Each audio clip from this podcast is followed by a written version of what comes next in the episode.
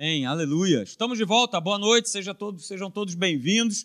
Você que está nos acompanhando aí pela internet, sejam bem-vindos. E cada um de vocês aqui, né?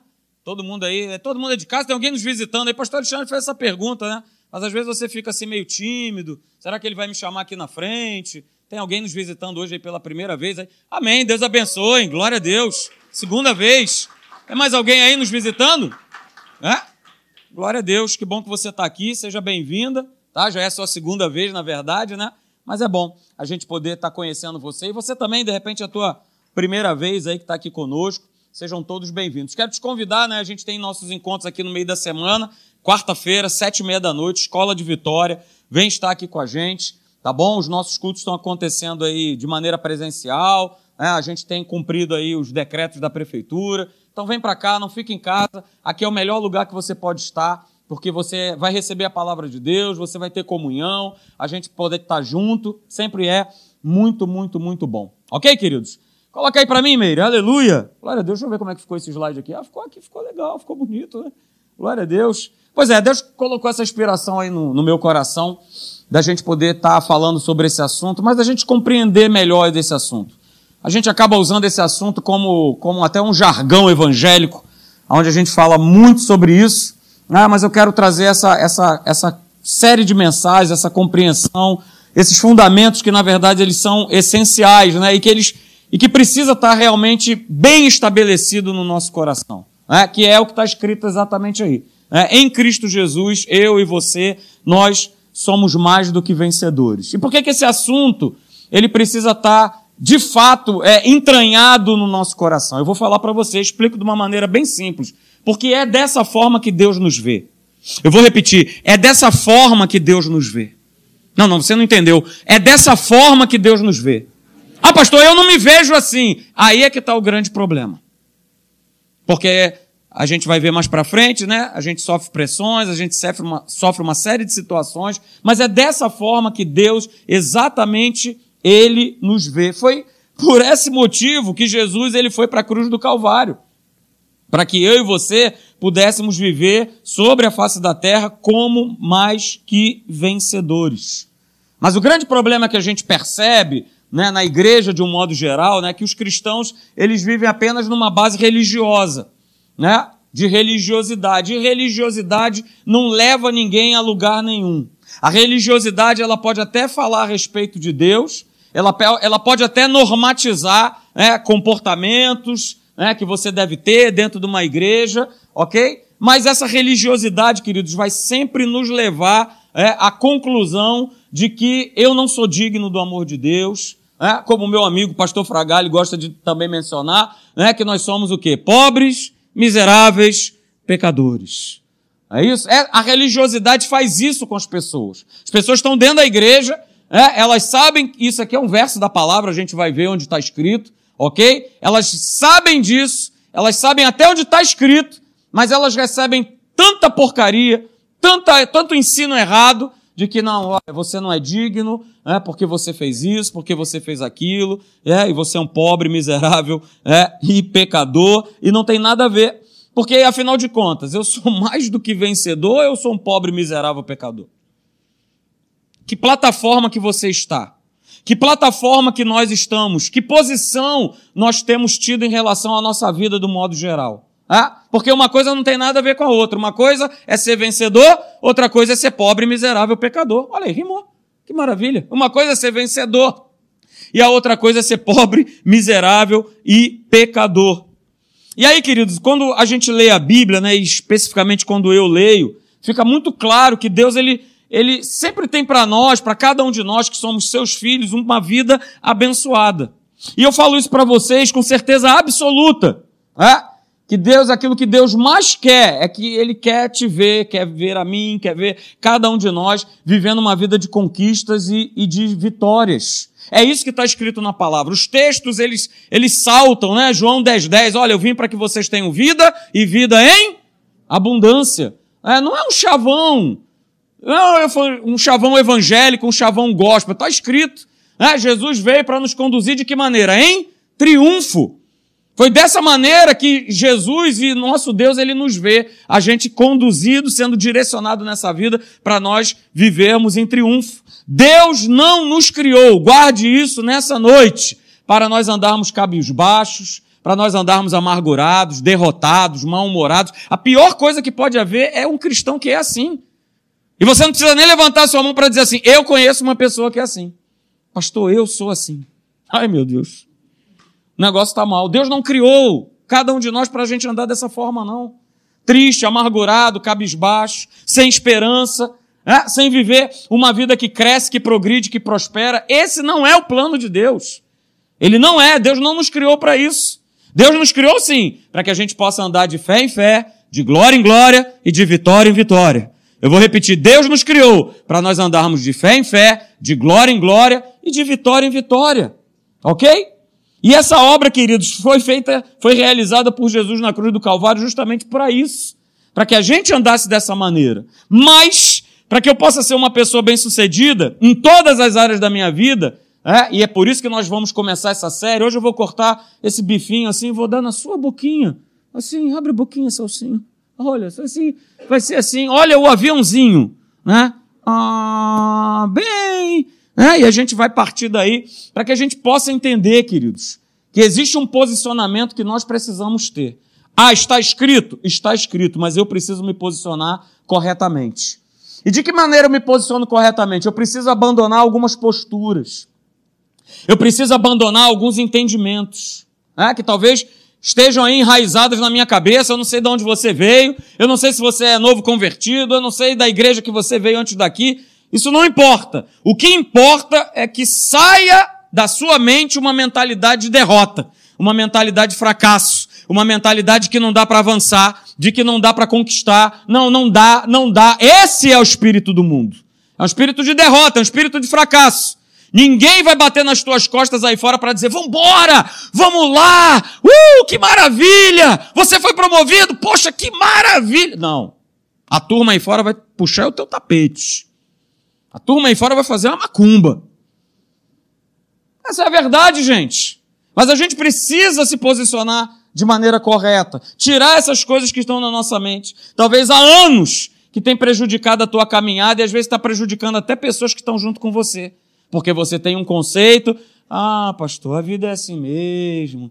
É, uma, uma hora a gente ganha, outra hora a gente perde, uma hora a gente vence. Ah, é assim mesmo. Não é assim mesmo. A palavra de Deus ela nos mostra, eu quero colocar aí o nosso texto base de hoje, né? E vai ser o texto base para toda a nossa pregação, e você conhece, né? Romanos capítulo 8, verso 37. Paulo dá essa declaração. É declaração dele. E ele declara isso aí, olha, em todas estas coisas, porém, somos mais que vencedores por meio daquele que nos amou. Mas quando você for ler a Bíblia, querido, deixa eu te dar né, um, uma dica. A gente precisa ler a Bíblia pedindo ao Espírito Santo que ele nos revele, né, que ele venha e, e, e a gente poder fazer essa leitura de uma maneira né, em paz, com calma. É aquele momento que você tem, você e Deus. Não é simplesmente um passar de página ou de, né, de dedo para, não, acabei de ler, não. Ele está falando o seguinte: em todas estas coisas, existe alguma coisa Ok? Então a gente não pode começar a falar né, sobre ser mais do que vencedor se a gente só pega esse verso. Esse verso é o grande finale. Esse verso é o ápice da declaração de Paulo. Mas eu quero convidar você a abrir a sua Bíblia lá em Romanos 8. Abra, por favor, comigo a sua Bíblia. Né? A gente precisa entender o contexto que essa declaração aqui do apóstolo Paulo ela foi dada. A gente precisa entender isso.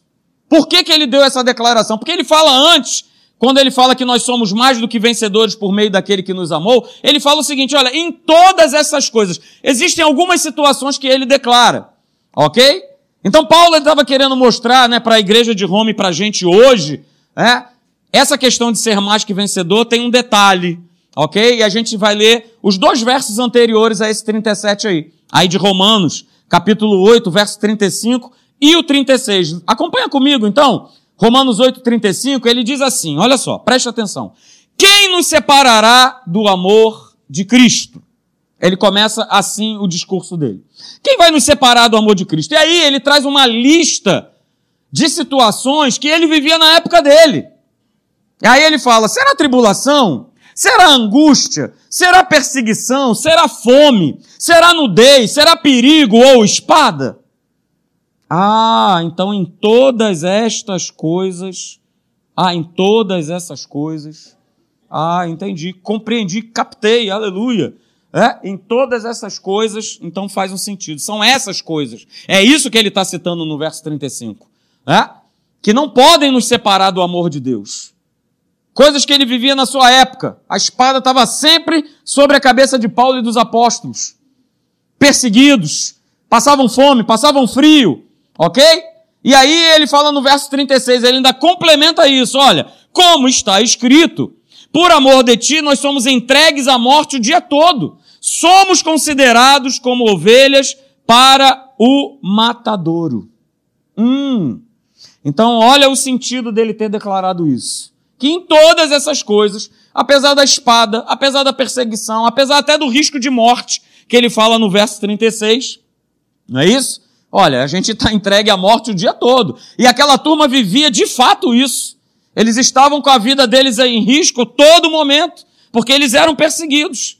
Então veja, queridos, Paulo, ele nos ensina com esse texto, que nós acabamos de ler aí, o verso 35 e o verso 36, que andar em vitória não significa que nós não vamos ter problemas. Eu vou repetir, você não entendeu.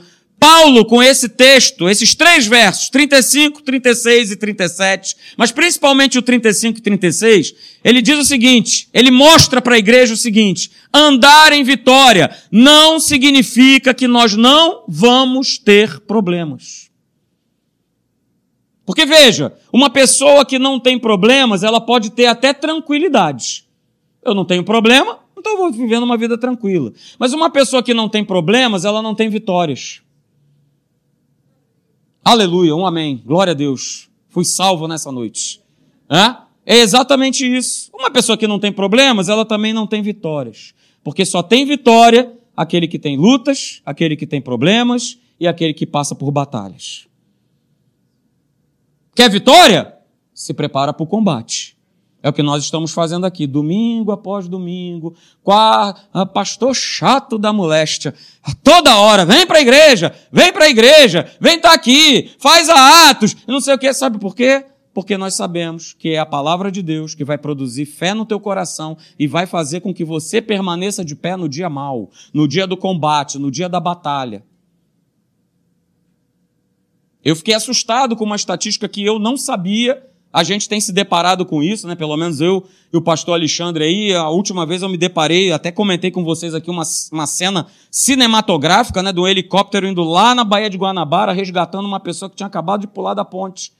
E aí eu fiquei sabendo, né? Foi até o Ronaldo que trouxe a, a estatística para mim. Por mês, uma média de 43 pessoas se atiram da ponte Rio-Niterói. Cara, se eu não tiver bem firmado em Deus, se eu for apenas uma pessoa religio religiosa, eu serei uma dessas pessoas que em breve eu vou querer pular de algum lugar.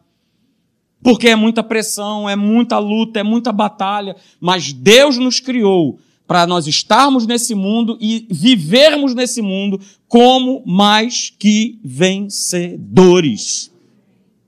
E olha, gente, quando Paulo ele escreve sobre problemas, sobre tribulações, sobre perseguições, lutas e dificuldades, ele verdadeiramente sabia do que ele estava falando.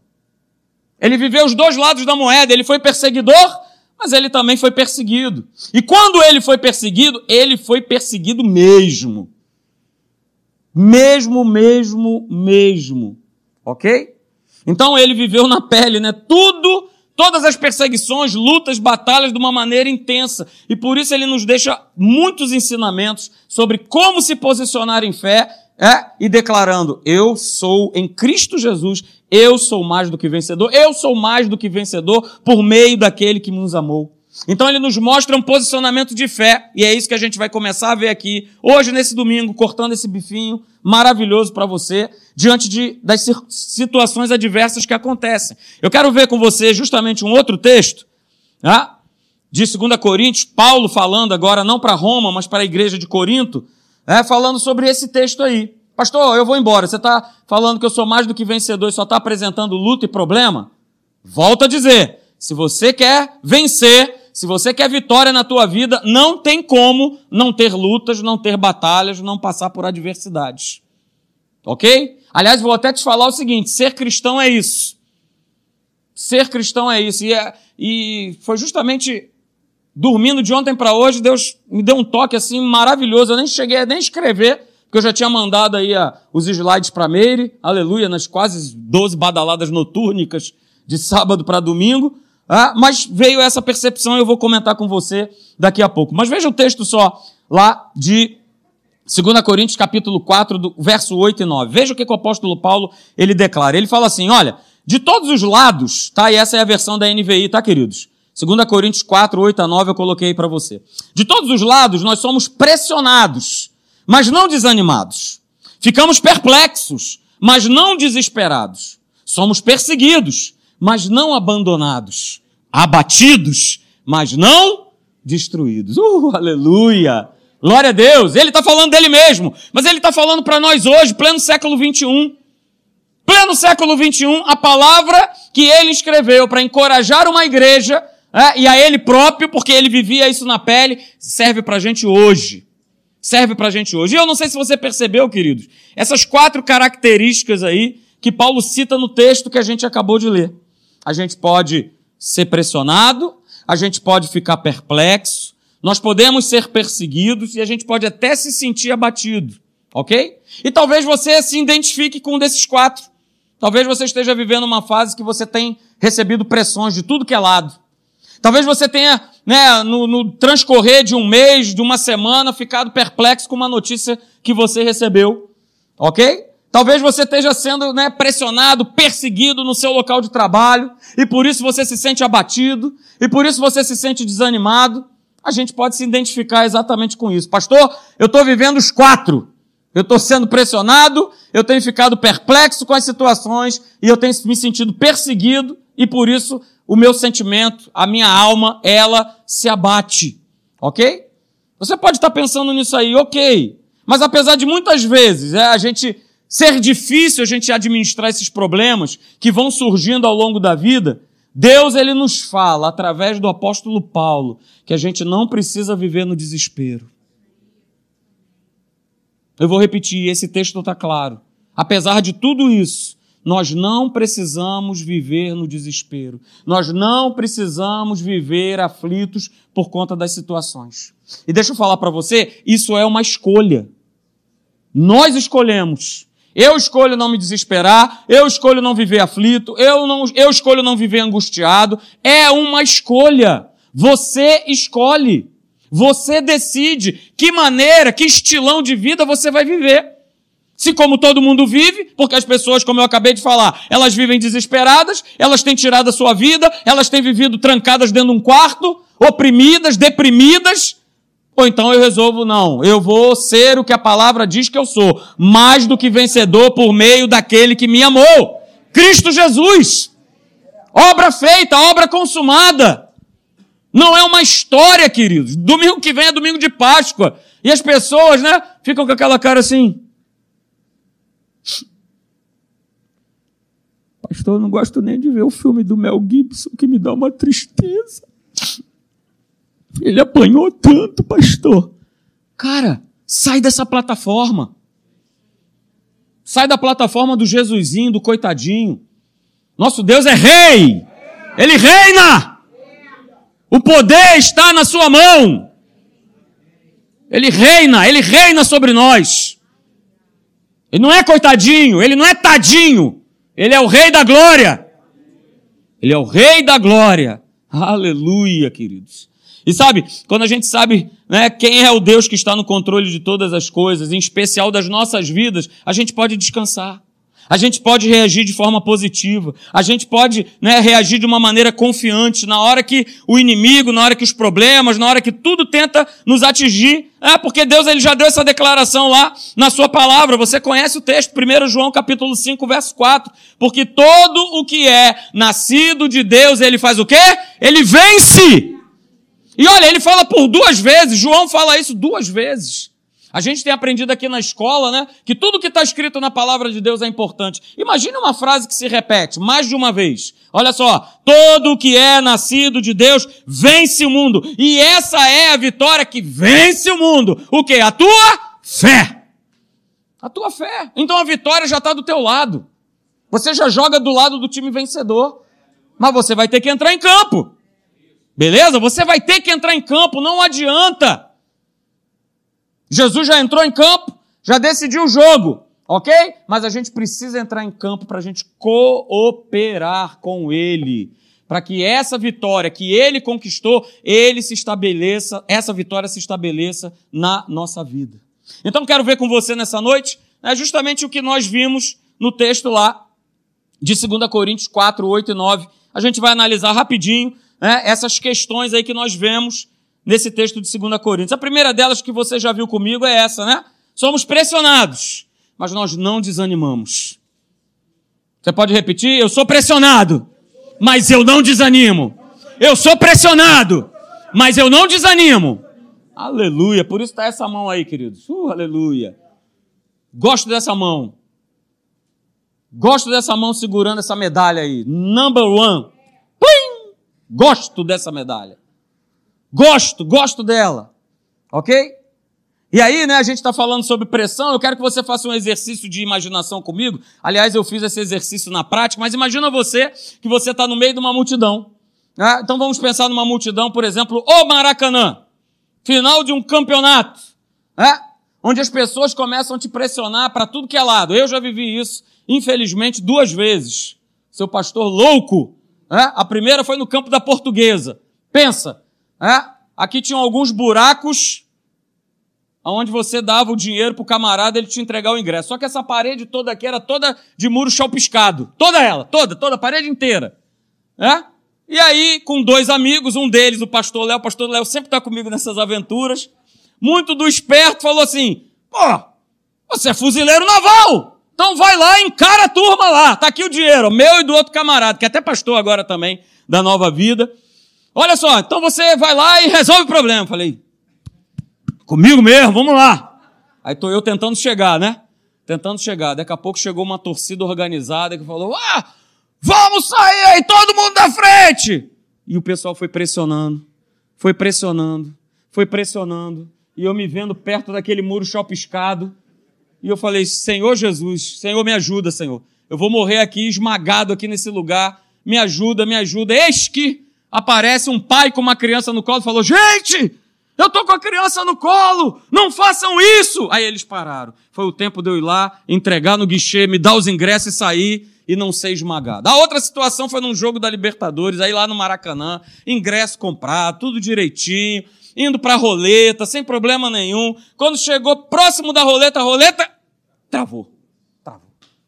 E aí o que, que aconteceu? Vambora! Uh, uh, uh, vamos invadir! Uh, uh. E eu lá. Eu, eu, eu com quem? Com quem? Pastor Léo, rapaz. Lá tô eu com camarada e a turma foi chegando e dessa vez, dessa vez a carinha foi na roleta junto com ele, né? E eu já falando com ele, Senhor, obrigado, Senhor, leva o meu espírito, o espírito do pastor Léo. Eu consagro, né? Eu já orando por ele, ele orando por mim. Senhor, entregamos o nosso espírito nas tuas mãos. É isso? Eis que almas vindas do céu foram lá e destravaram a roleta, e aí a gente foi empurrado. Todo mundo. Eu sei o que é ser pressionado. Mas não é esse tipo de pressão que eu estou falando com você. Mas é só para te dar um exemplo que muitas vezes na nossa vida, no nosso dia a dia, a gente se sente assim, querido, com os problemas que aparecem. Parece que eles estão nos pressionando para esse muro chapiscado aí. Parece que eles estão nos pressionando para essa roleta. Né? A, gente vai, a gente fica pensando, e agora? Amanhã, como é que eu pago aquela conta? É isso? Como é que eu vou estar? Tá, como é que a minha saúde vai ser restabelecida uma vez que eu recebi um diagnóstico do médico dizendo assim: olha, não tem mais jeito. A gente é pressionado, queridos. A gente pensa que, e aí, como é que eu vou ter um bom emprego se as oportunidades estão cada vez mais raras, cada vez mais escassas? Tudo acontece, é Covid que levanta, é guerra que se levanta. Ô oh, Senhor, o que, que falta mais acontecer? Então a gente é pressionado em todas as áreas da nossa vida. nas nossas finanças, nos relacionamentos, né? em outras coisas que tentam tirar né, a nossa paz. Nós somos pressionados. Sexta-feira fui pressionado, agora trazendo né, um pouco mais para essa realidade aqui presente de agora. Sexta-feira nós tivemos uma live de oração, não sei quem acompanhou, você assistiu sexta-feira? Algumas pessoas assistiram. Foi uma live de oração libertadora, queridos. Foi muito boa, né? onde Deus trouxe várias inspirações sobre nós, os pastores que nós estávamos ali. E a inspiração que veio no meu coração era justamente orar contra o espírito do medo. E orei sobre isso, e no final veio a seguinte inspiração: olha, se você está com medo de fazer um exame, o Senhor manda te dizer que é para você fazer o exame. Não tenha medo de fazer o exame. E aí uma pessoa pela internet se comunicou comigo e uma outra que estava lá se comunicou também. Pastor, eu estou vendo um tratamento de um câncer. Amanhã é a primeira revisão que eu vou fazer. Então eu estava com muito medo de ir lá fazer o exame e de dar alguma coisa, de aparecer novamente alguma coisa. Eu falei, olha, Deus já te deu a vitória. E foi maravilhoso, foi maravilhoso. Voltei para minha casa, né? e aí eu voltar para casa, voltei com. Tive que voltar para Tijuca com a massa, com a minha filha. A gente parou num sinal né? E aí tava lá um velhinho bem idoso.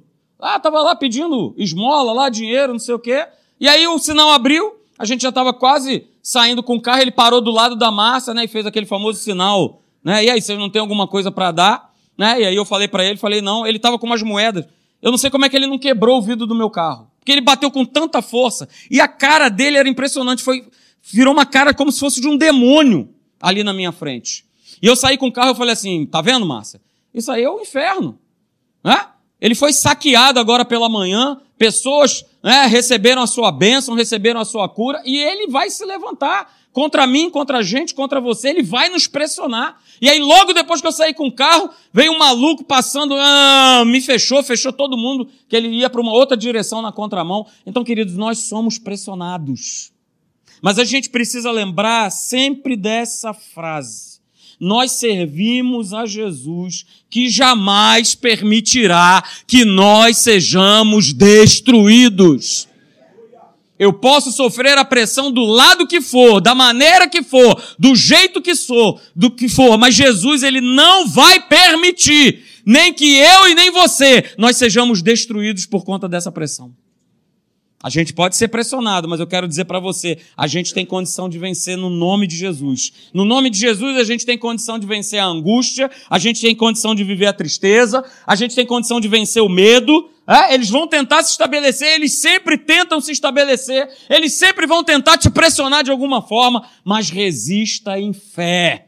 Jesus jamais vai permitir que você e eu nós sejamos destruídos. Amém? O segundo ponto do texto lá de 2 Coríntios 4, de capítulo 4, do verso 8 e 9, é esse aí, queridos. Podemos até ficar perplexos, mas não desesperados. Em outras versões, não desanimados. Perplexos, mas não desesperados. E quantas vezes nós também nos sentimos perplexos? A gente fica estarrecido né, com uma série de situações que muitas vezes acontecem na nossa própria vida ou, ou, na vida de pessoas que estão ao nosso redor, que a gente ama, pessoas às vezes da própria igreja, né? pessoas até que às vezes você nem conhece, né? e aí às vezes você pode estar pensando, Senhor, como é que isso pode estar acontecendo? Por que que isso está acontecendo? Como é que essa situação ela chegou nesse ponto? Como isso foi acontecer? E agora, o que, que eu faço? Você não precisa ir longe, queridos, basta você assistir né, um pouquinho de noticiário, né, que parece que aquilo que está sendo mostrado a gente não acredita no que está vendo. É creche amarrando bebê dentro do banheiro. Não é isso? Porque eles estão chorando. Então, vamos resolver o problema. A gente amarra, joga no banheiro e deixa lá chorando. Deixa lá amarrado. Né? É filho, filha planejando matar os seus próprios pais. Né? É mãe ajudando o namorado a matar o próprio filho é de cair o queixo, né? É da gente ficar realmente perplexo. Mas o grande problema é quando situações, adversidades, problemas, né, gigantescos, né, essas coisas elas acontecem conosco. É quando você tem uma grande decepção com o melhor amigo teu ou com a melhor amiga sua. Você fica perplexo. Nossa, mas como é que fulano pôde, foi capaz de fazer isso comigo? Ah? É uma traição por parte de alguém, às vezes até uma pessoa da sua própria família, que te traiu, traiu você num negócio, traiu você numa situação, ok? Às vezes é um filho envolvido no mundo das drogas. E essas coisas vão acontecendo, queridos. Mas eu quero nessa noite declarar sobre a tua vida que, mesmo diante de notícias ruins, mesmo diante de grandes lutas, você não pode desanimar. Essa não é uma opção.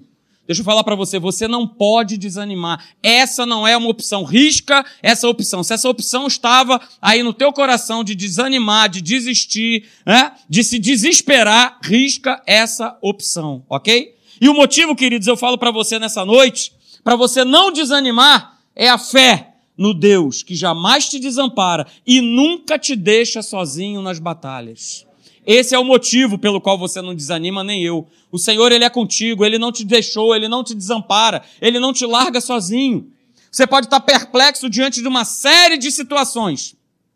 Você pode estar perplexo diante de uma série de notícias que você tem visto ou que você tem vivido na tua própria vida. Mas saiba, queridos, mantenha a tua fé em Deus, que nunca, jamais te desampara e nunca vai te deixar sozinho na batalha que você enfrenta do dia a dia.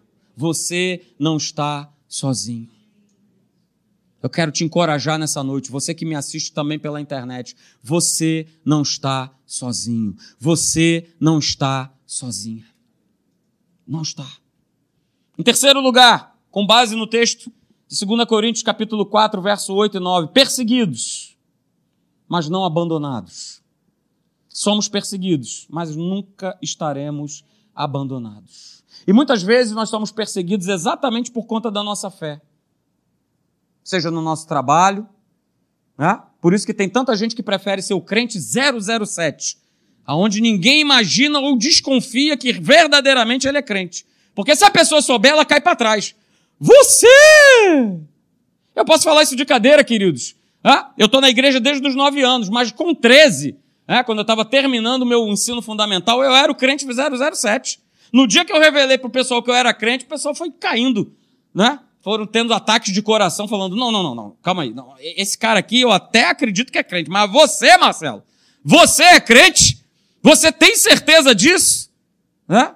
E louvado seja Deus por essas perguntas, porque foi a partir desse momento que eu dei uma virada na minha vida que eu falei: é, eu não posso levar Deus desse jeito. Eu não posso encarar Deus desse jeito. Eu sou o mais popular da turma, porém o mais popular dando péssimo testemunho, péssimo exemplo. Só não falava palavrão, mas o resto era comigo mesmo. Era comigo mesmo, queridos. Então eu era perseguido? Não, a galera toda, né? Marcelo, Marcelo. Mas no momento em que a gente começa verdadeiramente a viver a nossa fé em Deus, a gente começa a ser perseguido. Isso incomoda as pessoas. Incomoda. Porque aí a gente começa a ser recriminado, a gente começa a ser desprezado, a gente começa a ser rejeitado. As pessoas começam a falar mal. Ih, tá indo para a igreja? Ih, tá indo lá para dar dinheiro para pastor? Ah, rapaz, sai dessa, cara. Sai dessa, sai dessa lama, jacaré. Isso não vai dar em nada. O negócio é estar tá aqui com a gente. Que tum, que tum, que tum, que tum, que tum, que tum. Isso aqui é bom, né? Mulher, chopezinho, né? Isso aqui é legal, cara. Para com esse negócio. Talvez tenha sido o teu caso antes de você se converter. Talvez você tenha vivido esse tipo de vida. Mas no momento que você se entregou para Jesus, a perseguição não vai faltar. Por parte de pessoas que você convive no dia a dia e às vezes até da sua própria casa. Às vezes da sua própria família. Às vezes da própria família.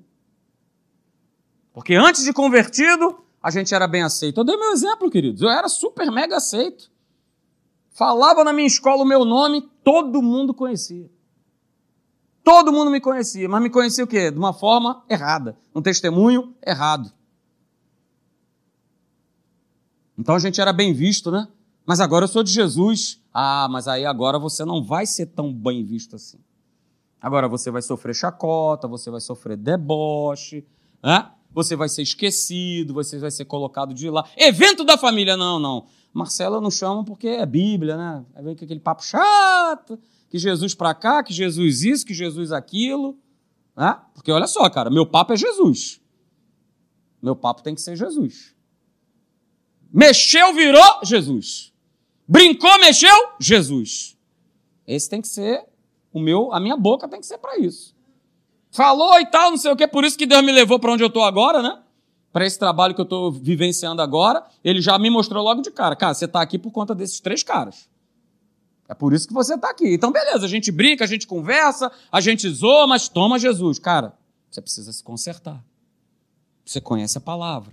Olha isso, olha aquilo outro, olha, vem cá, vem cá, senta aqui comigo, vamos ver alguma coisa, vamos ver alguma coisa, né? O Sandro, inclusive, tem me ajudado nisso lá, né? Mas saiba disso, queridos.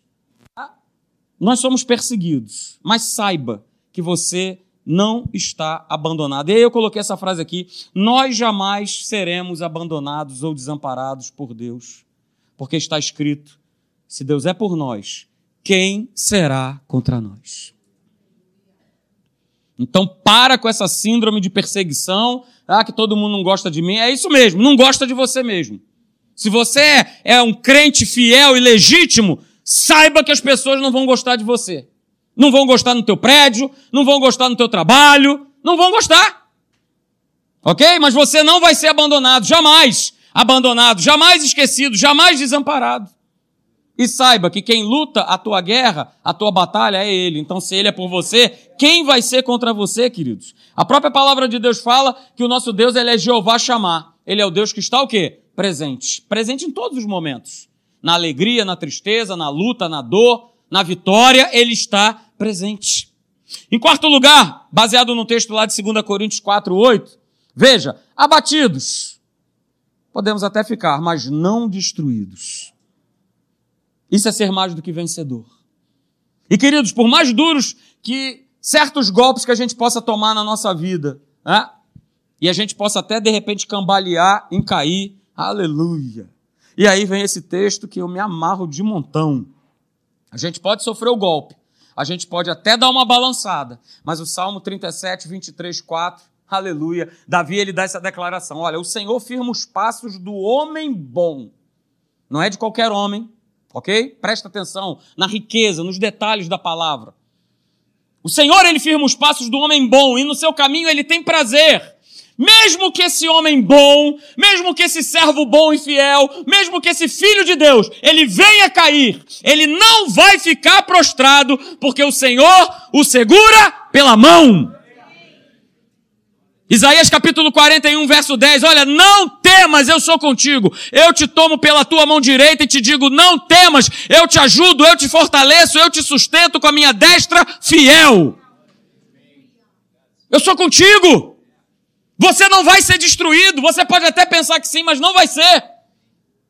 Então a gente pode até ficar, queridos, abatido em alguns momentos. Mas a gente, pela fé, a gente pode confiar que nós jamais, diga, jamais, Jamais, jamais eu serei destruído. Jamais eu serei destruído. E eu não sei se você já se deu conta que por mais que o inferno tente acabar com você, destruir você, se você estiver firme em Deus e na sua palavra, todas essas tentativas são em vão. Se eu estiver firmado na palavra de Deus, se eu estiver alicerçado nessa palavra, essas tentativas vão cair por terra. Mas eu quero que você guarde isso nessa noite, querido, como a última frase dessa série de mensagens. A gente vai continuar domingo que vem. Tá? Guarde isso nessa noite. Sem o entendimento e sem a revelação da palavra de Deus sobre a condição de vencedores que eu e você nós somos, nós não avançaremos. Eu preciso entender, e mais do que entender, eu preciso ter essa revelação de uma maneira fresca no meu coração. Vem, Mayara, traz a turma aí com você, por favor. Tá? A gente, se a gente não tiver essa revelação de que eu sim sou vencedor, ok? A gente nunca vai avançar. A gente vai continuar marchando, a gente vai continuar marcando passo. Né? Marcar paz! Olha, o Sandro vibra, aleluia. O Celso também. Que maravilha. Olha só. É, tem um comando que fala exatamente isso, que a gente marca passo. Mas olha só, na minha vida com Deus, na minha vida espiritual, eu não posso marcar passo. Na minha vida com Deus existe um comando falado assim: em frente! E aí eu vou em frente. E eu vou em frente. E eu só paro quando houver o comando de parar. Se não houver o comando de parar, eu sigo em frente, eu continuo andando, eu continuo marchando, eu continuo indo à frente, avançando, porque esse é o nosso Deus. Esse é o nosso Deus. E aí, queridos, eu quero para terminar, você pode ficar de pé?